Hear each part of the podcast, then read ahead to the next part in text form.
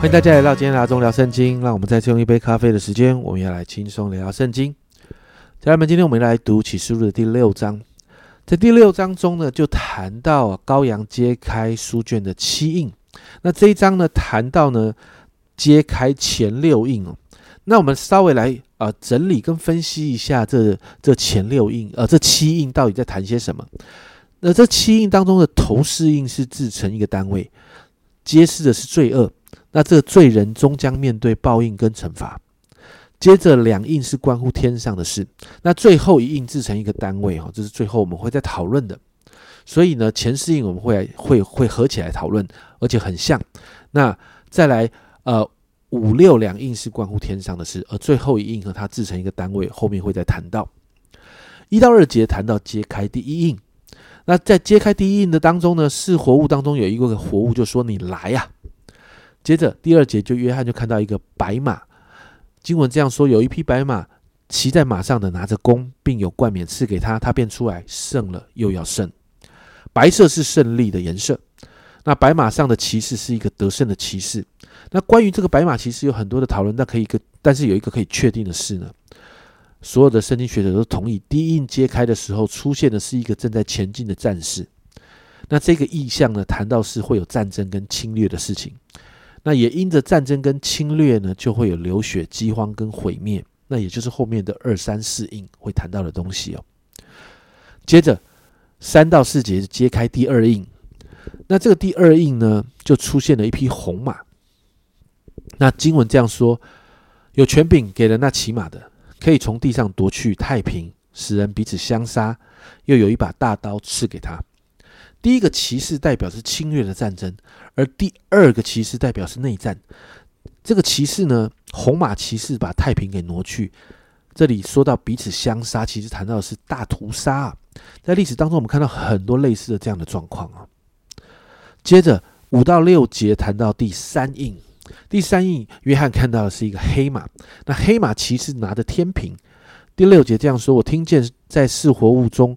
似乎有声音说：“一钱银子买一升麦子，一钱银子买三升大麦，酒和油不可糟蹋。”这里的粮器的一升代表每个人一天的能够吃的量啊，也就是整日工作只能够让人一天糊口啊，甚至不可有丝毫的浪费。为什么？代表着饥荒要来临啊，所以。第三印这个黑马骑士呢，代表是有饥荒要来临，所以大家要省着点吃，省着点用。接着七到八节揭开第四印，第四印约翰看到一个灰马骑士，这是死亡的颜色。第八节这样形容这个灰马骑士骑在马上，名字叫做死，音符也随着他，有权柄赐给他们，可以用刀剑、饥荒、瘟疫、野兽杀害地上四分之一的人。我们就看到，真的是代表死亡，四分之一的人被杀害了。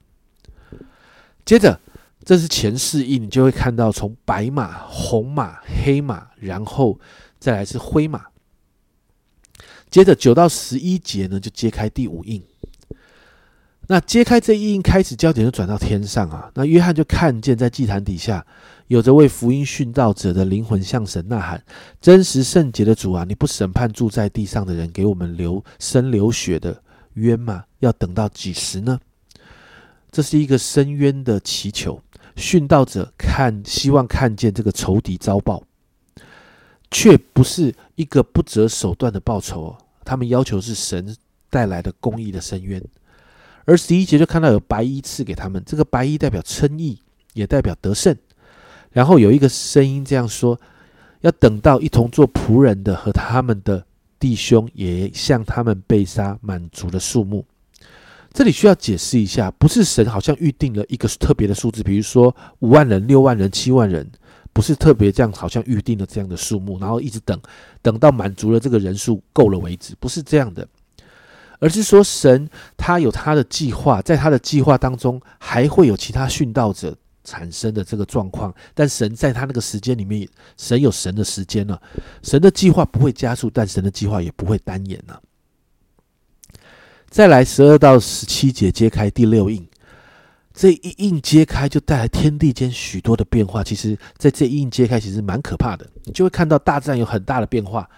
经文说地大震动，日头变黑像毛布，满月变红像雪，天上的星辰坠落于地，如同无花果树被大风摇动，落下未熟的果子一样。甚至十四节这样形容，天就挪移，好像书卷被卷起来，山岭海岛都被挪移离开本位，感觉整个自然界会有一个翻天覆地的灾难。而在这样的灾难当中，所有人都躲到山洞跟岩穴中。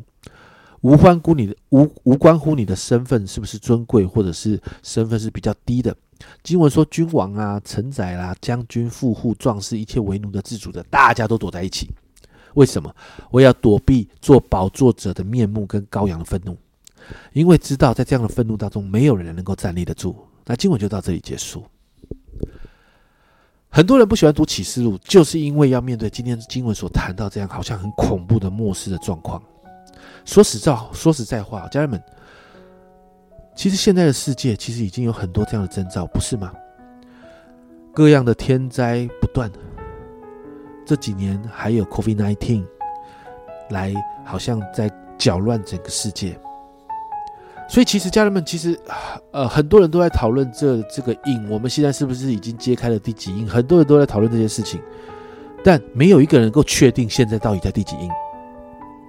但是我们能够确定一件事：整本圣经，神对人的应许不是只有启示录。家人们，你不要忘记了，圣经有六十六卷书，启示录不过是最后一卷。神爱所有属他的人，所以过去这前面六十五卷，神对这些爱他的、属他的人的所有应许是不会有任何的改变的。